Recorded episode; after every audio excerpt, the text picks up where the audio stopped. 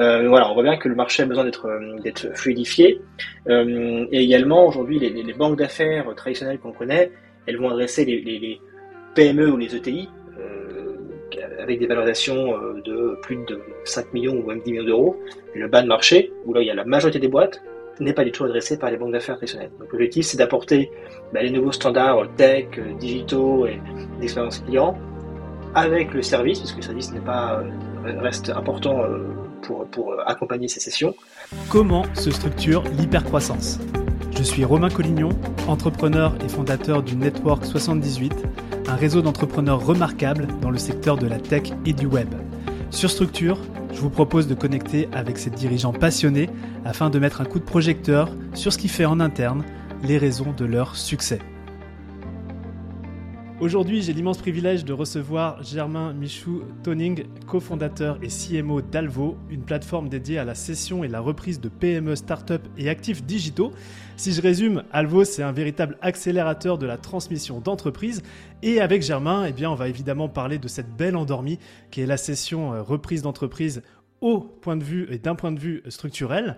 On va aussi analyser comment ces trois cofondateurs, qui sont Mathieu, Stéphanie, euh, Thomas, Colin et Germain, qui ont chacun un sérieux track record euh, d'un point de vue entrepreneurial et, de carrière, ont réussi à structurer cette nouvelle boîte. Et on ira aussi faire un tour sur les néobanques et leurs enjeux de structuration.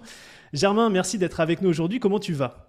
Merci Romain. Écoute, euh, très bien. Plaisir d'être avec toi passer ce petit moment ensemble. semaine chargée, parce qu'on a annoncé, bah, tu l'as dit, notre levée de fonds récemment, donc beaucoup de, beaucoup de retours, beaucoup de sollicitations. Donc c'est une période euh, excitante euh, où tout s'accélère, euh, mais où également on n'est pas encore nombreux. Donc forcément, il, faut, il faut faire trade-offs. On en parlera dans la, suite, je suppose, de, l'épisode. Donc canon. À fond, bah, ce que je te propose, moi, c'est qu'on démarre avec une introduction sur toi. On va parler de toi, on va parler d'Alvo. Est-ce que tu peux nous partager comment cette belle aventure a démarré? Oui, avec plaisir. Euh, donc moi j'ai l'envie euh, perso de pouvoir euh, de pouvoir entreprendre. J'ai eu la chance de, participer à la création de Nickel, compte Nickel, les comptes chez les buralistes, puis après de Conto, où j'étais parmi les premiers salariés, donc j'ai pu découvrir à la fois l'environnement early stage, donc de passer de, l'idée de la créa au premier client et ensuite au scale, et puis également d'être entouré d'entrepreneurs assez inspirants, que ce soit les fondateurs de Nickel ou de, ou de, ou de Conto. Et donc, je, suis, euh, je suis alimenté de toutes ces, de toutes ces compétences, de ces méthodes, euh, vu euh, bah, les différents challenges que posent les différents steps de boîte. Euh, voilà, et donc quand les différentes planètes se sont alignées, euh, j'ai sauté le pas pour pouvoir lancer ma propre aventure entrepreneuriale. et en parallèle, j'en discutais depuis quelques temps avec Mathieu Stéphanie, donc le, CEO et cofondateur également d'Alvo, sur euh, différentes idées. Euh, bon, il reparlera après plus de, la peine et de, pourquoi Alvo, mais on, a, s'est assez vite arrêté sur euh, la session, la, reprise et la transmission des PME. Puis Thomas Colin, le troisième associé, qui a rejoint l'aventure ensuite, qui lui est un expert du M&A, il a été DAF de start-up, il a fait des LBO, donc il a vraiment l'expertise technique, métier de euh, la transmission d'entreprise. Euh, voilà, donc trois compétences euh, très complémentaires ont concrétisé ce projet et, et nous ont voilà, aidé à, sauter le pas et à quitter Conto et à me lancer dans l'entrepreneuriat. On est venu te chercher, quoi. Oui, bah, c'est une volonté à la fois perso d'entreprendre, de, pouvoir me lancer dans le grand bain, et, également l'association de compétences qui fait que voilà, on était alignés sur, sur ce qu'on voulait faire et, et travailler ensemble. Quoi. Alors je pense qu'on va reparler effectivement des différents rôles et responsabilités euh, à, travers vous trois. Euh, est-ce que tu pourrais nous, nous préciser peut-être ce que vous faites exactement chez Alvo et, peut-être la mission qui, qui a derrière ça? Oui, à Alvo, donc, on construit la suite M&A complète qui associe à la fois marketplace, outils digitaux et services nécessaires pour euh, accélérer, simplifier la transmission d'entreprise. On dit transmission, c'est la cession, la reprise et transmission également euh, partielle ou adossement industriel d'une boîte. Euh, et notre constat, c'est qu'il y a énormément de TPE, PME qui rencontrent des difficultés pour se vendre chaque année. Il y a 60 000 entreprises qui se, cèdent, qui sont cédées aux reprises chaque année, alors que 180 000 pourraient, pourraient l'être sur le marché. Et il y a également 30 000 entreprises qui ferment chaque année parce qu'elles ne trouvent pas de repreneurs. Et enfin, on sait qu'il y a plus de repreneurs que de cédants sur le marché. il y a vraiment quelque chose qui coince pour arriver à mettre tout le monde en, relation. Alors il y a, la mise en relation en elle-même, et puis il y a également euh, du côté des cédants, bah, s'assurer que les cédants soient aussi euh, bien structurés pour vendre l'entreprise, que les repreneurs soient aussi bien euh, formés, préparés et structurés pour reprendre. Voilà, il n'y a pas forcément qu'une question d'éducation, il faut aussi que les gens se, enfin, que ça fit. voilà, on voit bien que le marché a besoin d'être d'être fluidifié. et également aujourd'hui, les, banques d'affaires traditionnelles qu'on connaît, elles vont adresser les, PME ou les ETI avec des valorisations de plus de 5 millions ou même 10 millions d'euros. Le bas de marché, où là il y a la majorité des boîtes, n'est pas du tout adressé par les banques d'affaires traditionnelles. Donc l'objectif, c'est d'apporter bah, les nouveaux standards tech, digitaux et d'expérience client avec le service, puisque le service n'est pas reste important pour, pour accompagner ces sessions, voilà, pour amener du digital dans ce, de, ce service assez, assez traditionnel euh, qui nécessite d'être, qui, a besoin d'être disrupté euh, et accéléré. Tu, tu, disais qu'il y avait 180 000 euh, entreprises qui, chaque année. Qui pourraient être amenées à céder, tout à fait, ouais. Qui pourraient, et que 60 000. Que 60 000 trouvent preneurs, tout à fait, ouais. Et d'où vient cette, cette différence? Tu le sais? Pas exactement. Alors, il faut qu'on va continuer de creuser avec les différentes CCI ou les experts comptables. Euh, les principales difficultés, c'est euh, les cédants qui ne retrouvent, qui trouvent pas de, de repreneurs euh, ou qui n'osent pas encore céder parce qu'ils pensent qu'ils sont pas prêts, qu'ils n'ont pas encore bien structuré leur entreprise pour la céder.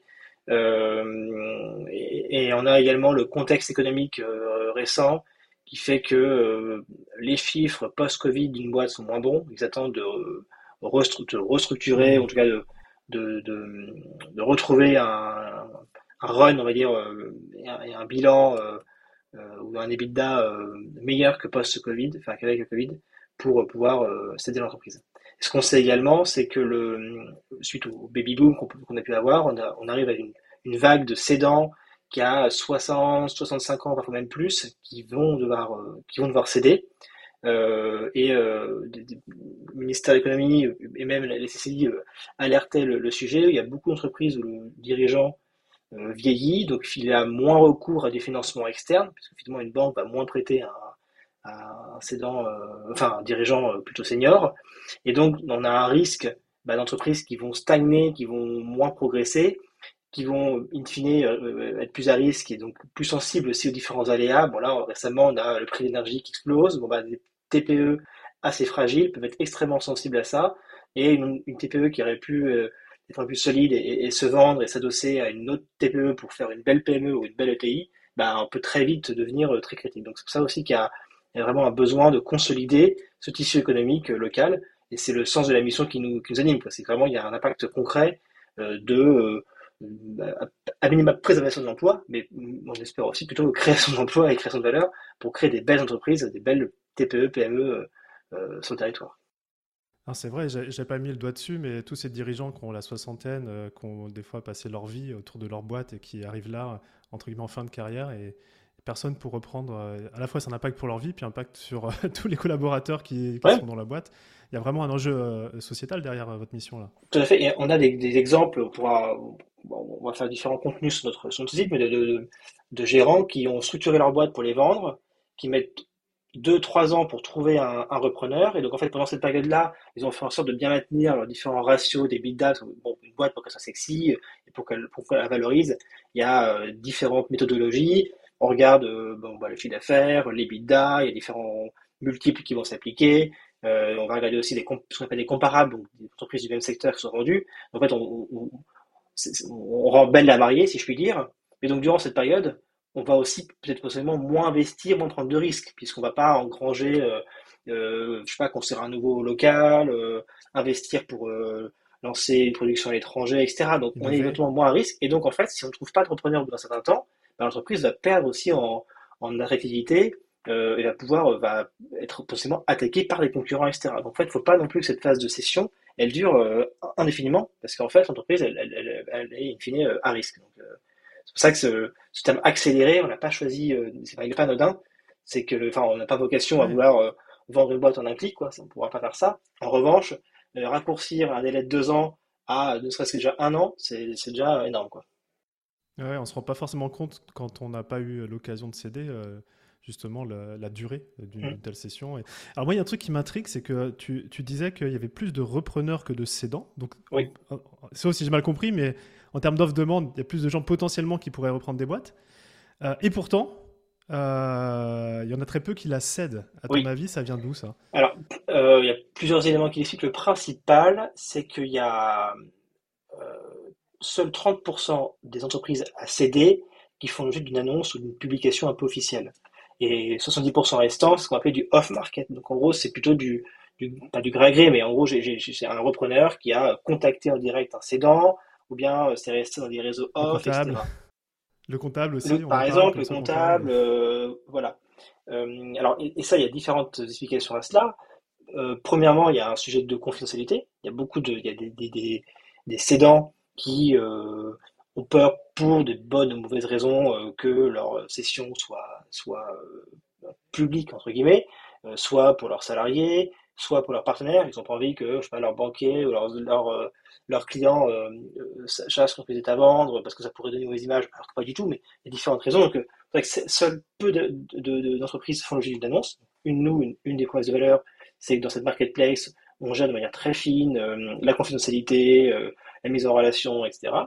Euh, et ensuite, on va aussi développer des features de ce qu'on appelle du sourcing, c'est qu'on va permettre aux repreneurs d'aller contacter en direct euh, des cédants pour juste, euh, avec des bons critères, des, des bons, des bons signaux faibles pour pouvoir identifier bah, les, les, cibles à contacter pour les reprendre. Or, aujourd'hui, bah, le, marché ne fonctionne que par annonce ou par réseau. Donc, effectivement, bah, un cédant va voir son expert comptable, lui dit je veux céder, déjà l'expert comptable, lui, il n'est pas trop enclin ou pas trop chaud parce qu'en fait, il sait qu'il va perdre le client in fine. Et deuxièmement, il n'a pas beaucoup d'outils. Alors, il, y a quelques euh, canaux d'échange qui peuvent exister entre, entre experts comptables. Il n'a pas forcément non plus d'outils pour trouver facilement un repreneur. Donc, ça va être son réseau, euh, ses collègues à qui il va en parler. Euh, voilà. C'est pour ça que la, la, peine vient énormément de la partie cédant pour réussir à mettre sur le marché ces belles, ces belles boîtes tout en bah, ayant en tête les histoires de, confidentialité euh, pour les salariés, les concurrents, les clients, les, fournisseurs. Voilà. Ouais, moi ce que j'entends là à travers euh, pas mal de choses que tu as partagées là, et Alvo qui s'inscrit vraiment comme une, pierre centrale de, cet écosystème. Euh, Comment ça se fait que ce marché n'ait pas encore été adressé jusqu'à aujourd'hui? Parce qu'on parle beaucoup tu vois, de disruption ou de digitalisation de certains services euh, qui sont plus euh, faciles dans des secteurs que d'autres. Hein. Les néobanques, on, on, va en parler plus tard, c'est un secteur. Mais comment ça se fait, selon toi, que, Calvo est, selon moi un des premiers acteurs à se mettre sur, ce critère? C'est pas forcément le enfin on est parmi les premiers il y a une entreprise qui s'appelle MicroAcquire aux USA qui, est, qui a quelques mois d'avance sur nous qui fait ça très bien principalement pour tout ce qui va être marketplace ou les e-commerce sur Amazon, etc. Eux, ils ont vraiment euh, digitalisé euh, quasiment de bout en bout. On peut mettre limite en, un clic, euh, acheter un, e-commerce sur Amazon automatisé. Il y a deux acteurs comme Dotmarket en France qui, eux, se sont focalisés sur les sites internet. Donc, ça, si ça commence à, venir. il y a ensuite quelques initiatives dans les banques d'affaires d'essayer de, créer des services pour adresser le bas de marché. Sauf qu'en fait, ils, ont, ils appliquent en fait les mêmes méthodes et les mêmes moyens que pour les gros deals. Forcément, euh, le, coût de production est quasiment similaire. Donc, euh, pour eux, c'est pas forcément pertinent de descendre sur un deal à 10 millions alors qu'ils peuvent faire un deal à, à 200 millions. Donc, euh, voilà. Et enfin, il faut avoir des, des, des compétences, une appétence tech pour pouvoir imaginer et avoir en tête de qu'est-ce qui peut être disrupté, qu'est-ce qui peut être digitalisé versus le service qui reste clé. Euh, euh, voilà. Et je, pense que c'est là où euh, Thomas, Mathieu et moi, on est assez complémentaires de par nos expériences réciproques. moi, j'ai participé à, à, digitaliser la banque B2C avec Nickel, la banque B2B avec Conto. Donc la banque d'affaires, c'est, bah, si je puis dire, si je peux galvauder le terme, c'est un peu la suite logique du, du parcours, euh, même si voilà, il y, a quand même des choses qui sont assez, assez différentes entre la banque d'affaires et la, banque, enfin, la banque euh, traditionnelle euh, de B2B ou B2C. Ok, alors là tu me fais une transition assez chouette où tu, tu, parles de Mathieu, de Thomas.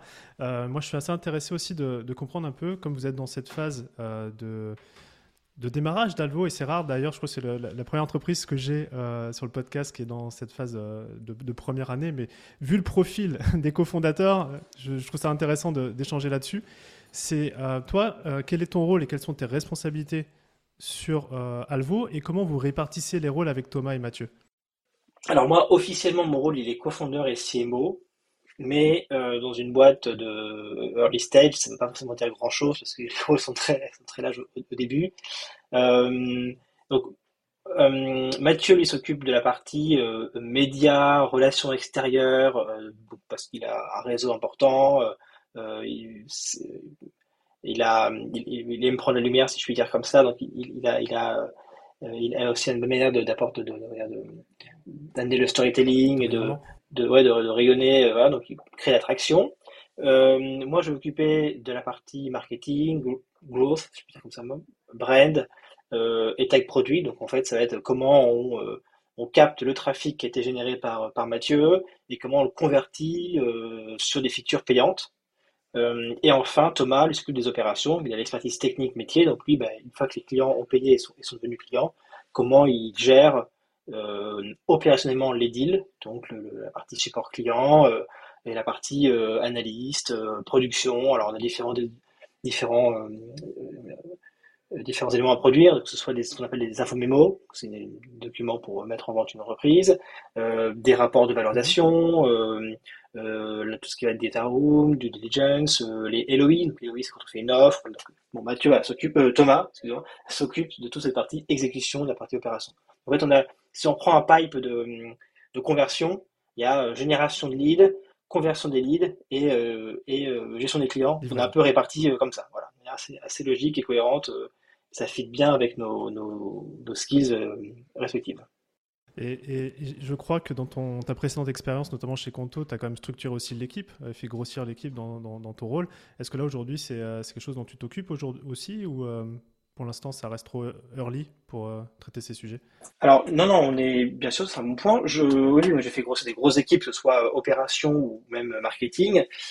aujourd'hui, je m'occupe du recrutement également chez, chez Alvo. Euh, donc j'ai mis en place ces différents process de, voilà, de, recrutement, euh, sélection, euh, les job desks, job board, etc. et, on, et on a bah, plusieurs postes ouverts, que ce soit côté justement growth, côté bizdev et opération pour exécuter ces deals. on a ambition de, passer à 10 collaborateurs d'ici début 2023, donc assez vite, parce qu'on a une, on voit qu'on a une forte traction, pour qu'on puisse assez vite euh, itérer sur le produit et ensuite convertir bah, ces, ces, users qui s'inscrivent et qui utilisent aujourd'hui nos features en mode gratuit en clients en payant. Ok, c'est quoi, quoi les profils que tu recherches? Si tu as une annonce à passer, là on peut le faire. Hein. Bien sûr. Euh, on va rechercher côté tech des back-end et front-end, assez, assez classique. Hein. Enfin, classique, euh, classique back, et front, tout, le monde connaît. Euh, et on va rechercher des personnes qui s'occupent du customer success management, donc euh, va travailler sur la rétention et la satisfaction des clients. Et, euh, et, côté marketing, aujourd'hui, on, va chercher des personnes qui s'occupent du, qui nous, aident, nous aident sur le content, tout ce qui va être social media, etc. Alors justement, le, par, par, rapport à ce, à ce, démarrage d'Alvo, avec le track record que vous avez tous les trois, est-ce qu'il y a des, des choses que vous faites peut-être différemment dans un lancement d'une telle entreprise, euh, un projet d'une belle envergure euh, des raccourcis peut-être que vous allez prendre, euh, des choses que vous avez implémentées directement parce que vous savez que c'est le cours d'action. J'aimerais juste avoir un petit peu voilà, cette perspective peut-être de, trois gars qui ont, un bon track record et qui, lancent une nouvelle boîte ensemble. Euh, ouais, bon, track record, je sais nous on est dedans, donc on a, c'est vrai que c'est bien d'avoir ton, avis externe, mais c'est vrai que Mathieu et Thomas, ils ont déjà entrepris également avant, donc ils, ont, déjà, ils, savent ce que c'est que de créer une boîte. Euh, je pense que c'est un savant mix entre bah, méthode, méthodologie et, euh, et trade-off. Quoi. Euh, à, la fois, c'est important d'être très méthodique, de tout bien documenté, d'être précis. à la fois, il faut aussi, enfin, on sait quels, quels seront les next steps, on sait d'avance, pour les avoir vécus, quelles vont, enfin, quelles vont être les, les, à la fois les difficultés, comment les équipes vont grossir. Donc, on est assez rapide à, à prioriser les bons sujets et là où est-ce qu'il faut mettre nos, ressources pour l'instant et, euh, et euh, ouais, voilà, et, pas passer du temps sur des, sur des, sujets qui sont pas prioritaires pour l'instant. Je pense que c'est ça le, la principale différence, c'est qu'on est beaucoup plus rapide à itérer parce que euh, on a de la méthode et qu'on sait comment ça se passe, quoi. Enfin, qu'on sait quels sont les next steps. Ouais, comme que vous avez, vous avez déjà vécu entre guillemets ce qui va se passer, c'est que vos processus de décision et d'implémentation, elle est... j'aime, beaucoup cette notion d'énergie et de ressources. Où, euh, au démarrage notamment, elles sont, elles sont capées, quoi. Oui, bien sûr. Donc, ouais. euh, il faut, les mettre au bon endroit. C'est ça, ouais. Et donc on a fait, bon, on a fait déjà notre, notre levée de fonds, on l'a fait en début d'été en, en, en, un mois. Bon bah, on s'est focusé de manière méthodique sur euh, notre deck, qui on contacte, comment on les contacte, qui on choisit, euh, qu'est-ce qu'on met en avant comme value propre. Là, on a fait notre roadmap après trois mois pour le produit. Bon bah, ok, qu'est-ce qu'on, c'est quoi les prios, qu'est-ce qui est automatique, qu'est-ce qui reste manuel? Euh, nos, nos, recrutements, donc pour l'instant, on peut pas non plus recruter n'importe comment, puisque on doit quand même être vigilant à notre cash burn. Puis, tant qu'on n'a pas de revenus, euh, c'est quand même important de, de, vérifier sa trésorerie. Donc pareil, c'est quoi les ressources clés qu'on recrute, c'est quoi les personas, c'est quoi les profils? Et ça, je pense que grâce à notre expertise, on est, en fait, il n'y a pas une, il n'y a pas de disparité entre un junior et un senior où il y aurait des négos. En fait, on, s'aligne très vite parce qu'on on est raccord sur euh, le recrutement, bah, le type de profil, euh, quand et comment.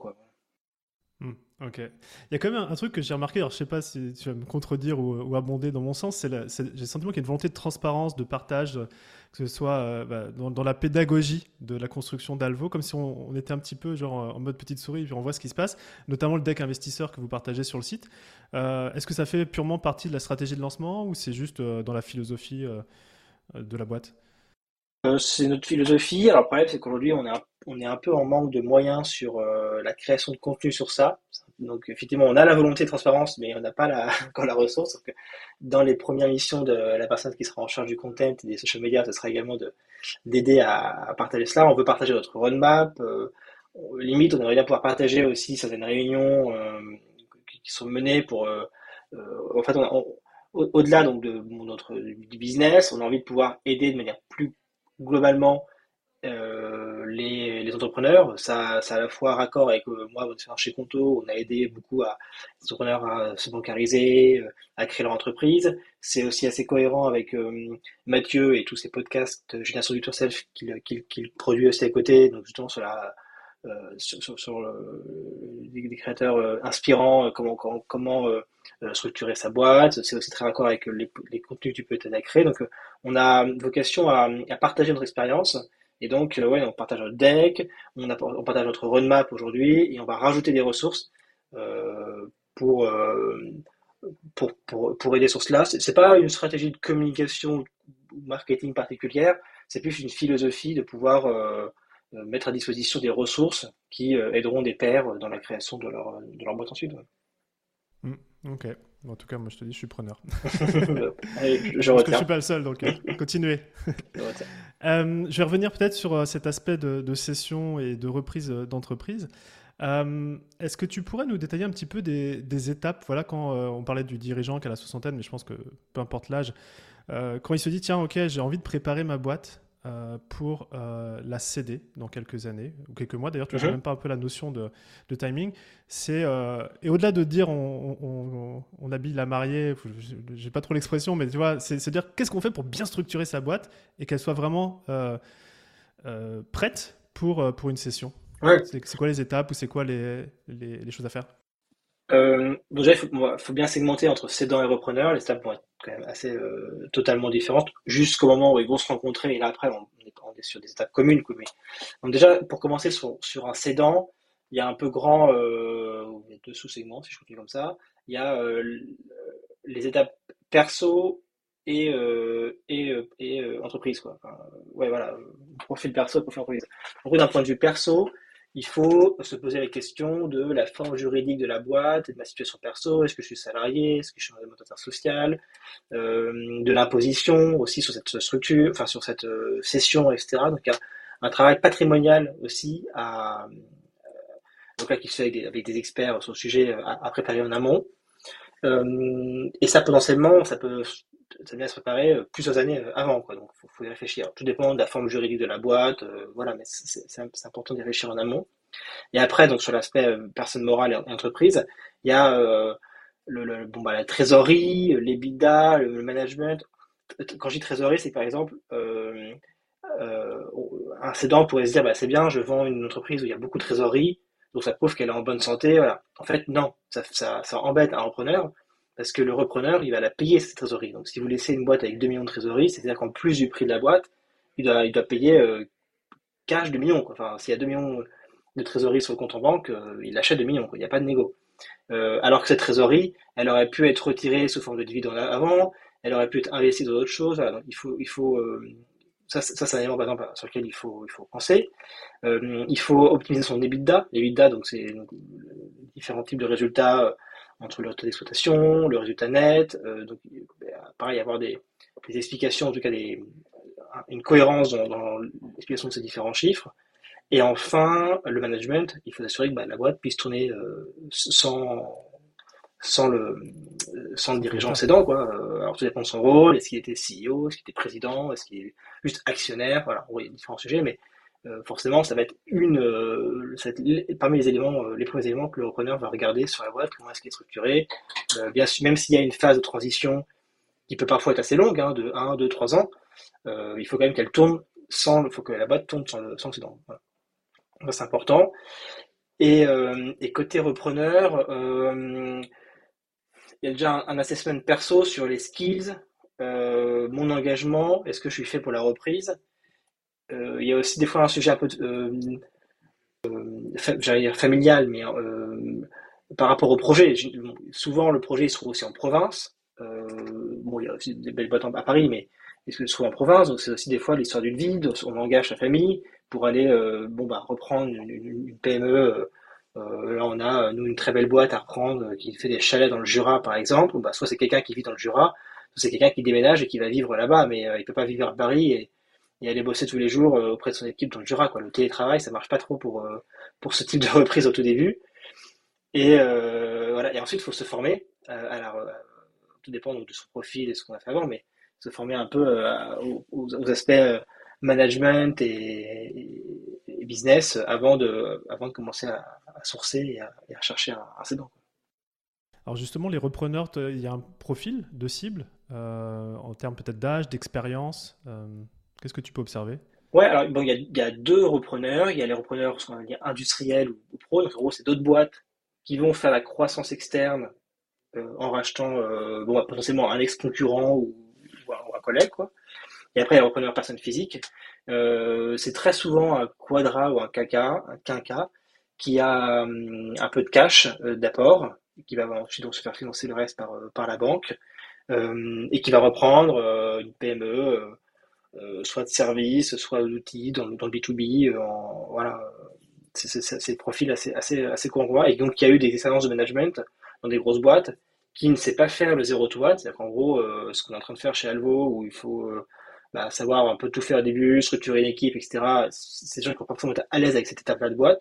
En revanche, manager 50 euh, personnes, euh, faire un business plan sur 3 ans, euh, éventuellement internationaliser l'entreprise, ça, ils savent faire. Et donc, ils sont très bons pour ce type de, de reprise. Sur de ton expérience, est-ce que, c'est un questionnement que j'ai des fois quand je discute justement avec des entrepreneurs ou chefs d'entreprise, c'est est-ce qu'on peut faire les deux? On peut être bon dans les deux? Ou est-ce que quand même on a des bonnes tendances à faire le 0, 0 to 1 et puis passer la main C'est quoi ton expérience là-dessus? Ah, C'est une bonne question. Je sais que moi, à titre perso, je suis meilleur dans le 0 to 1 parce que quand ça devient très gros, alors j'étais ravi de découvrir chez, Conto. Quand, quand je suis arrivé, on était une dizaine et quand je suis parti, on était plus de 1000. Donc, euh, c'est pas du tout le même type de boîte et j'ai extrêmement, euh, enfin, j'étais ravi de découvrir la manière dont une boîte euh, peut évoluer, se structure et travaille quand on est plus de 1000. Mais en revanche, c'est pas du tout le, même output, c'est pas du tout la même façon de travailler. Donc, euh, personnellement, moi, je sais que je préfère cela. Mais parce que j'ai aussi vécu la même boîte de 0 à 1000. Euh, et donc, je pense que ma réponse à ta question, ce serait oui, mais pas la même boîte. En gros, je, je pense qu'une personne peut être très bonne de faire le zéro to dans une boîte, et elle est très bonne, reprend une boîte où il y a déjà 100 personnes et qu'il augmente. Euh, mais je pense que vivre la même boîte de 0 à 1000, c'est très compliqué parce qu'en fait, euh, les méthodes évoluent, les gens évoluent, la motivation des gens, l'application des gens évolue. Et donc, tu as forcément un, implicitement, tu te dis, ouais, mais avant c'était différent, et donc c'est dur de changer ses méthodes, d'apprendre de, travailler de manière différente. Alors que quand tu te changes d'environnement, de collaborateur, bon, bah, le, le, le, mode est différent. C'est pour ça que je pense que ma réponse ce serait oui, mais il faut que ce soit des boîtes différentes. Quoi. Et c'est pour ça que dans beaucoup de startups ou de boîtes, généralement, les, les founders, euh, ou d'un moment, recrutent un CEO externe, parce qu'en fait, il faut. Euh, et les founders ont d'autres rôles, euh, ils vont travailler sur la vision, euh, sur les valeurs, sur d'autres aspects, mais, mais moins sur la, les méthodos, le management au quotidien, parce qu'en fait, c'est pas du tout les mêmes façons de travailler. J'aime beaucoup ta perspective, ça me parle, ça me parle énormément. Et à un moment donné, tu, tu m'as dit, et effectivement, on peut voir ce filtre des étapes euh, selon euh, le cédant et le repreneur. Et à un moment donné, tu as dit, les, les chemins se euh, croisent. Oui, se retrouvent. In fine, quand ils commencent à se parler, ils se retrouvent. Et il y a un fit. voilà, après, les étapes sont un peu les mêmes. C'est en gros, on fait ce qu'on appelle une lettre d'intention, une LOI. et puis après, bon, il y a une, due diligence. Donc, on va échanger des, éléments financiers, data, différents éléments à checker sur la boîte. Euh, et puis on va se mettre d'accord, on va négocier. Il y a aussi une négociation de ce qu'on appelle la GAP, garantie actif-passif. Donc en fait, on se met d'accord s'il y a des, euh, litiges en cours ou des, euh, risques financiers ou autres. On se met d'accord sur différentes clauses qui seront levées petit à petit euh, après la après la session, après la session. Euh, donc ça, en fait, les étapes après sont les mêmes. Donc ça, et ça c'est assez normé. Euh, donc nous, on va apporter un peu plus de on va simplifier ces étapes-là, euh, pouvoir les signer de manière électronique, mais c'est pas là aujourd'hui où sont les principales peines, difficultés. Et puis de son côté, le cédant, euh, il cède une boîte euh, soit une fois dans sa vie, soit deux trois fois. Mais donc si, là le process est un petit peu chronophage et qu'il faut du papier, c'est pas grave. La, vraie difficulté est en amont sur la préparation et le matchmaking entre le, le cédant et l'entrepreneur. Très clair. Eh ben, tu vois, là, on fait une espèce de, ping-pong entre euh, l'expertise session reprise et puis la, construction d'Alvo. Alors moi, je vais retourner un petit peu maintenant sur euh, du côté d'Alvo. Euh, vous êtes à la fois une, place de marché, vous êtes aussi une boîte tech. Et, moi, je serais un petit peu curieux de savoir, comme il y a un volet techno qui est assez fort, quels sont peut-être les outils ou euh, les... comment vous allez traiter la data, etc. dans votre roadmap? Alors là, tu m'as parlé de la roadmap à trois mois produit, mais peut-être que vous avez une vision un peu plus globale de ce que vous voulez apporter à ce marché de la session reprise d'entreprise, euh, mais vraiment avec le, l'angle, euh, la perspective techno. c'est un bon point. alors, il y a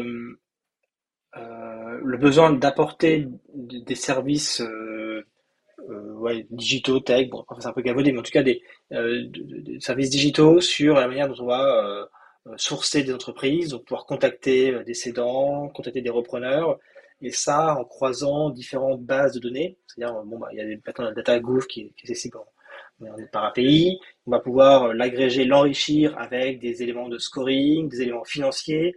Donc, je dis, c'est de pouvoir avoir euh, euh, d'un algorithme, en tout cas un moteur de recherche pertinent, puissant, où on dit voilà, bah, je veux des entreprises de tel secteur qui font entre 5 euh, et 10 millions de chiffres d'affaires, euh, où le cédant il a 65 ans et plus, où l'actionnaire a telle forme, où les bénéfices effectifs sont, sont, sont telle personne, parce que l'actionnaire d'une boîte c'est aussi assez important de la manière dont elle sera cédée ou, ou reprise. Voilà, on va croiser différents éléments, et en fait plus plus vite en tout cas, si on peut collecter toutes ces, données de manière euh, technique, informatique, on n'aura pas à les demander après euh, au cédant, et donc ça permet d'avoir des listes de sourcing beaucoup plus précises, euh, beaucoup plus efficaces. ça, c'est un, exemple, une mise en exergue sur la partie ce qu'on appelle sourcing, voilà. Mais on l'a après sur la data room, sur la partie ce qu'on appelle NDA, donc échange d'informations confidentielles, pour pouvoir gérer de manière finement la confidentialité des données.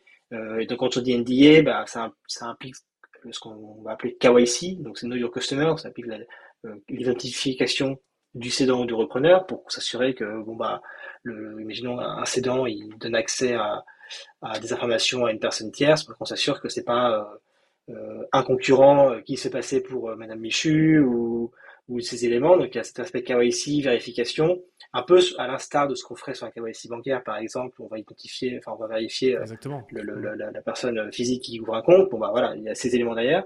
donc c'est là en fait où tout cet aspect data qui paraît, enfin en gros c'est des briques, on va pas réinventer la roue, hein, c'est des briques qui existent. Bon, bah, je parle de KYC, de, quelque chose qui existe, qui est très connu dans la partie bancaire quand on ouvre un compte en ligne, euh, mais en fait ça n'existe pas du tout aujourd'hui, quand un cédant ou un repreneur veulent mettre en place, veulent, veulent vendre une boîte, donc ça veut dire qu'aujourd'hui, c'est des, ça se passe de manière manuelle, par des appels, par des courriers, par des papiers. Les process sont longs, chronophages et in fine très coûteux. Alors il y a euh, certains aspects du deal qui nécessitent des ressources pointues, donc là, la négociation, la data room, ces éléments, mais et donc ça c'est normal que ce soit euh, à la fois de l'humain et que ce soit euh, que ce soit payant. En revanche, tout cet aspect de mise en relation, de formalité, de ND, etc., qui aujourd'hui sont facturés, en fait la data, elle peut être beaucoup plus précise, pertinente, rapide, quali, pour faire ce travail. Donc c'est là où on va mettre la puissance, cet aspect tech, et donc on est voilà, on se qualifie à la fois comme une boîte tech et une boîte de service parce qu'également voilà, d'ailleurs on va euh, aussi euh, euh, utiliser nos, ces propres outils qu'on développe pour nous pour que nos, nos équipes d'opération puissent traiter de manière plus efficace les deals qu'on va avoir à, à, gérer. Et là, donc, tu me disais, peut-être, je ne sais pas si j'ai mal entendu, mais les, les outils en libre service et le service, justement, où l'humain est, est, présent euh, donc payant. Euh, je ne sais pas si j'ai mal entendu, mais est-ce que vous avez déjà un peu bossé sur le business model? J'imagine que oui, mais euh, est-ce que vous avez déjà testé du, coup le business model? Ouais, je n'ai pas compris ta, ta, question, mais oui, bien sûr. On a, alors aujourd'hui, bon, tout est en mode gratuit, mais on a déjà une dizaine de, de deals qu'on exécute, et là on est à une rémunération, ce qu'on appelle success fees, un pourcentage de la vente qui serait réalisée. Euh, donc ça, c'est le modèle un peu traditionnel de la banque d'affaires. Euh, et à côté de ça, donc on développe nos différentes. Euh, c'est quoi, les moyennes en banque d'affaires de, de success fees? Enfin, ça dépend du, de la valo. sur des petites sur des petites valos, donc moins de dire moins de 2 millions, ça peut être entre entre 5 et 10% par exemple. Si vous parlez d'une boîte à 200 ou 500 millions, bien sûr les taux seront, beaucoup moindres. ce sera de l'ordre plutôt de 1% ou de, ou de 0,5. Voilà. Ça va être ça le, ordres d'honneur. Euh, et donc, je disais, euh, sur, euh, sur la partie produit, on a en revanche des fonctionnalités qui vont être tarifées sur un modèle SaaS, d'abonnement mensuel.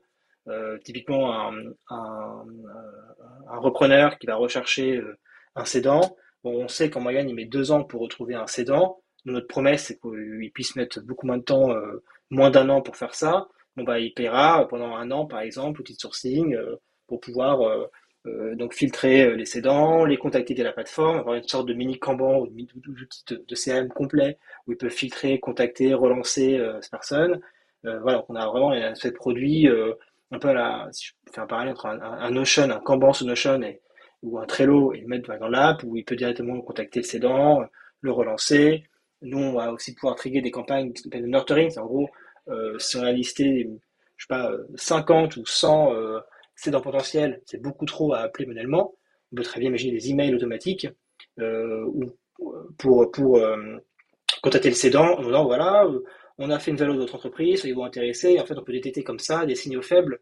Si la personne clique sur l'email et pour connaître la valeur de sa boîte, on peut se dire ok, c'est un signal intéressant, c'est que ce cédant est potentiellement à l'écoute ou à, la recherche d'informations liées à la session de sa boîte, et donc après les mettre en relation avec un, repreneur qu'on a déjà euh, a déjà identifié. Mmh, très clair. Et par rapport à justement à ce que tu me partages ici, est-ce que vous avez des enjeux euh, particuliers sur lesquels vous, euh, vous, devez les adresser pour pouvoir passer au next step? Bah, J'ai envie de dire, il n'y a que des enjeux, puisque la, la pour nez, notre vie n'est faite que d'enjeux. Mais, Question bête, bah, Romain. le, le, enfin l'enjeu, le, le, notre principal enjeu aujourd'hui, c'est qu'il faut qu'on arrive à convertir les users en clients payants. On a, on voit qu'on a une très forte traction et qu'on n'a pas de difficulté à générer du trafic. Les sujets de la reprise, de la session, euh, beaucoup d'écho auprès de notre, notre communauté, donc on, ça, on n'a pas de souci. On voit que ça, ça prend beaucoup, encore plus avec les articles récents, mais même avant, on avait une forte. Donc l'enjeu, naturellement, c'est de convertir ce, ce, ces inscrits, ces gens qui utilisent aujourd'hui nos features gratuites en clients payants. Euh, et donc pour ça, le sous-enjeu, bah, c'est qu'il faut qu'on développe un produit qui soit sexy, où les clients perçoivent la valeur de payer pour ce produit. Euh, et donc derrière, bah, le dernier enjeu, c'est d'avoir des recrutements tech pour euh, euh une équipe tech, tech produit solide pour construire un produit quali. Voilà. Ok. Écoute, très très clair. Euh, J'aimerais aborder un, sujet avec toi. Euh, alors, tu l'as plus ou moins mentionné, parce que tu as parlé de KYC et, et, des banques. J'aimerais un petit peu qu'on aille discuter de, ton parcours professionnel. Tu as toujours baigné dans, les néobocs, que ce soit chez Boursorama et ensuite Nickel, puis directeur des opérations, directeur de partenariat chez Conto. Euh, tu as notamment rédigé un article médium qui s'appelle Comment les opérations ont tué la néobanque Sésame, euh, que j'ai lu avec euh, grand intérêt. Et, moi, ça m'intéresserait de savoir un petit peu avec toi quels sont les. Déjà, de parler de néobanque avec toi, je sais que tu es passionné, donc ça serait un grand plaisir. mais aussi peut-être quels sont les, les, challenges pour scaler justement des opérations de, de, telle entreprise. Et je pense que chez Alvo, c'est un peu lié aussi. Il y a peut-être de cette expérience des choses qui vont vous servir chez Alvo. C'est vrai, c'est vrai. Et chez Alvo, on est vraiment sur du pur B2B. Et quand je dis B2B, c'est un, aspect de volume B2B qui, sont gérables euh, à, taille humaine. Et c'est vrai que dans les néobanques, mm. même chez Conto, où c'est des comptes pro B2B, mais il y a quand même une certaine similitude avec le modèle B2C en termes de volume, euh, où c'est là la, réelle complexité en fait de, créer une de créer une, banque. Euh, et, donc ouais, j'avais fait cet article sur, sur César parce que ça avait été à l'époque un concurrent assez assez risqué pour Nickel. Euh, et, euh, et, comme c'est quelque chose, c'est un environnement qui, me passionne, c'était pour moi intéressant d'analyser euh, ce, ce, cette histoire, cette aventure. Donc les, challenges, c'est d'arriver à, rester très fort sur la qualité de, son produit, de son support client, euh, qualité du contrôle de la fraude, dans un environnement où les volumes grossissent très vite. Quoi. Et les volumes grossissent très vite, ça veut dire des volumes de transactions qui augmentent de manière euh, très importante. Donc c'est à la fois euh, un enjeu tech, ça sollicite énormément les serveurs. Euh, il faut que quand vous vous connectez à votre compte, bah, vous n'attendez pas trois heures pour avoir le sol qui s'affiche. Donc d'ailleurs, il y a des contraintes tech qui sont très fortes. il y a des flux d'opérations qui sont très importants, donc des contrôles de flux, de vérification de virements, euh, risque de fraude qui augmente et puis bah, des volumes de tickets euh, de support qui, qui sont euh, très importants. Et donc, bah, il faut euh, arriver à traiter toutes ces opérations, sachant qu'au début, lorsqu'on se lance, bah, beaucoup de choses sont manuelles, et donc bah, le contrôle des flux, le support, il y a encore beaucoup d'opérations qui nécessitent des, interventions humaines, et donc bah, arrive des points de blocage où bah, on fait des trade-offs, et, et c'est là où César notamment va rencontrer certaines difficultés dans son, dans son scale. Quoi. et donc le, le, le challenge, c'est d'arriver à, à rester très proche de ses clients. Euh, moi j'aime bien le indicateur le NPS, Net Promoter Score. C'est, euh, c'est pas à tout le monde, mais c'est la, la question que tout le monde a déjà, a déjà dû voir, où on pose une, question de euh, recommanderiez-vous ce service Et on répond sur une échelle de 0 à 10 euh, si on recommanderait ou non ce service à nos proches. Donc c'est une question bon voilà qui, qui, est assez normée, qui est simple, mais on peut, il y a plein d'autres questions qu'on peut poser pour euh, pour collecter des feedbacks de ses, de ses clients. Euh, donc ça, c'est extrêmement important de rester très proche de ses clients euh, euh, pour, pour, collecter les pains et ensuite ajuster derrière bah, les prios, tech, produits, enfin, relation client pour s'assurer que bah, y, y, a une bonne, ouais, on scale de manière ordonnée et qu'on réponde bien aux, aux pains des, des consommateurs. Et j'ai le sentiment que, encore plus dans une néobanque où la sécurité est le pilier de tout, si on se foire sur le support client NPS, euh, c'est chaud. C'est un peu ce qui ouais, la, confiance. En fait, euh, bon, l'aspect banque et, finance, c'est quand même très, euh, très stressant pour, pour bon nombre de personnes. On confie son argent. donc, si on n'a pas accès à sa, si, si, on n'a pas accès à sa carte bancaire ou, ou à son espace client, de suite, on, on stresse. Et donc, d'autant, alors, quand c'est BNP ou c'est Général, bon, on a un peu moins peur. Euh, mais quand c'est un acteur qui vient de se lancer, euh, qui a fait une levée de fonds qui n'est pas rentable, le moindre petit, euh, la moindre petite indisponibilité, les proportions de stress deviennent, énormes. L'espace client, n'est pas disponible pendant un quart d'heure parce qu'en fait, il y a une maintenance qui a pris plus de temps que prévu. on se prenait des flots de tickets énormes parce que bah, forcément, dans un acteur très récent, il y a à côté de ça quelques bad buzz d'acteurs qui, qui peuvent fermer. Donc, c'est, la confiance est clé. Donc, ça, c'est quelque chose qui était extrêmement, euh, était extrêmement fort chez Conto. C'était la qualité du produit, la qualité tech. Euh, et d'ailleurs, euh, ce, qui est, ce qui est aussi très important, euh, je reviens sur le NPS, c'est que les équipes tech étaient également euh, objectivées sur le NPS parce qu'en fait, le NPS n'est pas que du ressort des équipes support client. certes, c'est elles qui sont en relation directe avec les clients, donc elles ont une, elles ont une part de responsabilité. Mais en fait, si derrière le produit bug, euh, la feature fonctionne pas, en fait, ça va déclencher des, des insatisfactions, etc. Donc, euh, c'est ça que le, la, la, la, qualité euh, du produit, de l'expérience client, euh, des, donc, pas de maintenance en pleine journée quand vous voulez faire un virement, c'est un mardi à 15h et vous devez payer un client et vous ne pouvez pas payer le client. Bon, ça, ça arrive dans n'importe quelle banque de réseau. ça, c'est quelque chose qui, était inconcevable pour justement avoir cette expérience et cette confiance dans le produit bon, qui fait la force aujourd'hui de, de Contour. Très clairement. Et quand tu dis que la, partie tech était incentivée sur le NPS, ça se traduisait comment concrètement? Il y, a deux, deux KPI principaux et que c'est les mêmes qu'on utilise chez Alvo, c'est revenu et NPS. En gros, tout ce que vous avez fait dans la boîte, ça doit être fait soit pour tirer le revenu, soit pour tirer le NPS. donc quand on crée une feature, un service, etc., à chaque fois, on, a des critères de revenu ou de, NPS.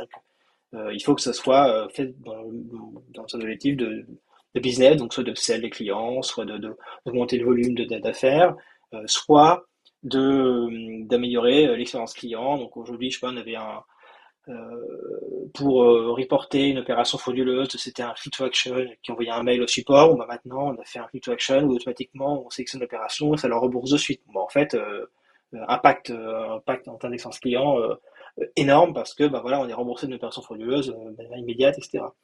Et après, pour répondre à ta question de manière concrète, euh, c'est euh, alors je ne veux pas détailler tout le détail parce que c'est un confidentiel, mais il y a certains niveaux d'échelon hiérarchique où euh, il y a une partie du bonus qui est commun et qui est, qui est basée sur une matrice, un mix revenu NPS, parce que c'est pour, pour, incentiver, pour sensibiliser l'ensemble des équipes à, à ce critère. Quoi. Mais juste le, juste le ramener au bonus, ce serait réducteur. C'est beaucoup plus fort que ça. C'est dans l'ensemble des méthodologies qui sont appliquées pour euh, euh, analyser, euh, enfin réaliser une, spec, la roadmap. En fait, le client est au cœur et on commence par, pour, par comprendre ce que veut le client pour développer la feature.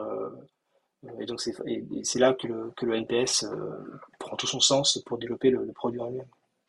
Euh, on, suit nous aussi dans la boîte quelque chose d'assez similaire. Euh, et euh, quand tu dis que tu, vous le mettez déjà en place chez Alvo, moi j'ai une question, donc tu parlais chez Conto et chez Alvo. Est-ce que pour toi cet enseignement d'incentiver sur le revenu NPS doit se faire dès le démarrage ou c'est juste une culture dans la boîte que chaque projet, chaque intention soit toujours lié à ces, deux critères? C'est une bonne question. Je vais te dire les, te dire les deux. Alors aujourd'hui, c'est pas incentivé, c'est qu'aujourd'hui, c'est nos OKR. Euh, oui, les OKR. Les OKR reposent sur les deux. C'est revenu, un objectif euh, voilà, à, 3, 6, 12 mois euh, de, de, revenus et de NPS. Et, et, ensuite, c'est aussi également une méthodologie, une façon de travailler. Quand on va prioriser ou, ou ouais, voilà, prioriser ou concevoir une feature ou un service, euh, c'est effectivement euh, toujours penser au feedback du client, euh, collecter ses verbatims. Pour ça que nous, bah, le, poste de CSM, qui n'est pas un poste de support, c'est vraiment un poste de Customer Success Management, c'est important parce qu'en fait, c'est la mission clé, c'est collecter les, verbatims des clients. Quoi. Et c'est ce qui permet de, s'assurer qu'on conçoit un bon produit, alors certes, qui est monétisable, mais aussi qui répond à un réel besoin, et qu'on collecte les verbatims. Au début, on sait très bien que tout ne sera pas parfait, mais ce qu'il faut, c'est qu'il faut qu'on collecte ces, ces qu'on y réponde à chaque fois. Euh, si, on va voir sur, le sur je sais pas, le Trustpilot de, de Trustpilot, c'est une plateforme où on peut, laisser des avis. Euh, il en existe plusieurs, mais euh, bah, sur le Trustpilot de Conto, vous verrez tous les avis sont répondus, même les avis négatifs. Bah, ne serait-ce que ça, c'est important. Quoi. Au début, bah, tout ne peut pas être parfait, tout n'est pas rose, mais au moins il faut être à l'écoute de tout le monde, répondre à tout le monde. Et c'est ça qui alimente. Déjà, c'est une culture de boîte qui est assez forte et ça alimente bah, les équipes tech, produits, business sur quels sont les prios, comment s'adresser aux clients, euh, quoi développer, etc. Ok, très clair. Euh, tu vois là un exemple de, d'application NPS revenu chez Alvo. Est-ce qu'il y a d'autres choses, toi, de ton expérience dans les néobanques que, Parce que il y a quand même de la. Tu vois, on, parlait du, du KYC, il y a quand même des, sujets un petit peu de, sensibles, tout au moins. la confidentialité est importante. Est-ce qu'il y a d'autres sujets comme ça que tu as pu importer chez Alvo qui te servent aujourd'hui? Bon, après, c'est plus des méthodes de travail que j'ai appris chez Conto auprès des, précédents fondateurs que j'ai pu importer. Euh, notre, notre, tech et notre produit aujourd'hui chez Alvo est quand même assez différent de ce qu'on peut faire dans une, dans une, dans une banque, puisqu'il n'y a pas aussi cette exigence de temps réel qu'on peut avoir dans une néobanque. Euh, l'aspect fintech avec, euh, donc on a parlé de sécurité, on a les fonds bien sûr des clients, euh, cette exigence de temps réel, de disponibilité, enfin, c'est selon moi ce qui est le plus complexe et le plus abouti la fintech. nous, chez Alvo, on est bon, je pense qu'on peut se catégoriser dans une fintech, mais on n'a pas non plus les mêmes enjeux, les mêmes engagements. Donc, bon, on va dire que c'est les aspects qualité et méthodo que j'ai vraiment retirés. et bien sûr, bon, bah, il y a les enjeux de scale, mais le scale qu'on va avoir chez Alvo, alors, même si euh, je, suis convaincu qu'on aura un très fort scale chez Conto, euh, chez Alvo, il n'aura pas la même ampleur, enfin en tout cas, ça ne sera pas les mêmes volumes que ce qu'on a pu avoir chez Nickel ou, Conto. Euh, chez Nickel, c'est quand je suis parti, c'était 30 000 clients par mois. Là, en ce moment, c'est beaucoup, je crois c'est 45, 50 000 clients par mois. c'est des volumes considérés énormes à, absorber, quoi. Bon, chez Alvo, si on a 1000 clients par mois, ce sera déjà, on sera déjà extrêmement content. Ok, très clair, superbe. Mais ce que je te propose, euh, Germain, c'est qu'on aille euh, sur le dernier virage là, de l'interview. J'ai deux petites questions rapides à te poser. Euh, bon, moi, on l'a entendu dans l'interview, c'est que tu as un profil hyper structuré. et, j'aimerais, si tu pouvais nous partager, si tu avais une, ressource, toi, qui t'a aidé dans ta carrière, que ce soit un livre, un podcast, un mentor, qui t'a peut-être aidé justement à avoir ce côté carré, structuré, ce serait quoi? Ouais, c'est une bonne question. Je vais encore parler de Conto, hein, malheureusement, mais j'ai beaucoup appris, moi, au côté des fondateurs. ouais, je sais pas. Euh, j'ai beaucoup appris. Euh, non, mais bon, ma, mon expérience ne se résume pas qu'à Conto, mais c'est la plus, c'est la, c'est la plus récente, c'est vrai. Euh, et c'est aussi la plus, la plus challengeant et c'est une très belle réussite, euh, Conto. Mais j'ai beaucoup appris auprès de, de, Steve et Alex, les fondateurs de, de Conto, sur la manière de, de, tout documenter, de bien structurer pour justement préparer, préparer le scale. Quand, quand je suis arrivé, on m'a tout de suite, j'ai dû donc j'ai créé le, le, support client, mettre les outils, bah, tout de suite c'était euh, ok, bah, c'est quoi le plan de tagage euh, des ticketing, euh, c'est quoi les reporting, en document tout, et ok, bon, pour l'instant on est, on est deux au support, voilà. En fait non, c'est extrêmement important au début parce qu'en fait t'as pas le temps après de revenir là-dessus. Donc si tu fais pas des one, même ça, ça, ça, instaure une culture, et puis bah, tu es très content quand deux ans après, tu retournes sur le fichier et tu dis ah oui c'est bon, c'était comme ça que ça a été fait, je me souvenais plus, voilà. et ça, ça j'ai vraiment appris auprès des des, des fondateurs de, de Conto.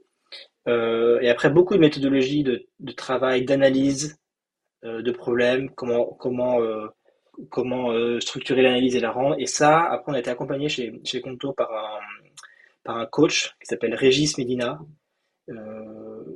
qui, qui, je pas, c'est de l'apprentissage de, de lean, mais c'est pas du lean au sens dark side comme on peut le connaître. C'est c'est le lean au sens Toyota plutôt du, terme, qui est le, qui sont, Toyota, c'est eux qui ont, qui ont instauré et, euh, mis les mots et les méthodes sur cette méthodologie de travail. Euh, il a créé un livre qui s'appelle Learning to Scale, qui est très, très intéressant.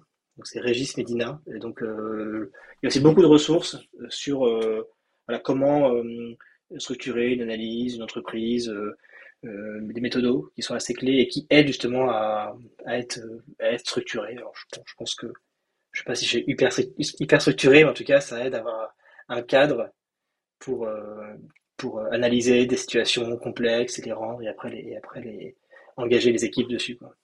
Ouais, très clair, superbe. Euh, dernière question que j'ai pour toi. Euh, J'aimerais que tu imagines dans un an, euh, je débarque au bureau euh, de Cosa Vostra là, avec une bouteille de champagne et puis euh, quelques coupettes pour trinquer en l'honneur d'Alvo. Et euh, j'aimerais que tu me racontes à quoi on trinquerait spécifiquement. Eh ben, on va reprendre nos deux critères de revenus et de, NPS. Euh, on trinquerait à bah, qu'on ait, bien dépassé quand même les 100 cas de MRR, donc 100 000 euros de MRR, donc de revenus récurrents mensuels, euh, et un NPS de plus de 50, euh, plus de 50 points. Voilà, on va dire que ce serait ça nos, deux achievements euh, à un an. Quoi.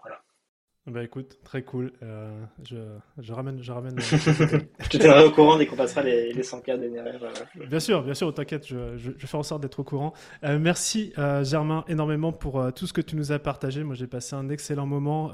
Tu nous as fait un topo hyper complet sur la session et la reprise d'activité avec ce filtre justement qu'a Alvo et qui est hyper novateur. Donc j'ai aucune inquiétude sur le succès de, de cette aventure tout en euh, saupoudrant de ton expérience néobanque. Donc euh, c'était, c'était vraiment exquis.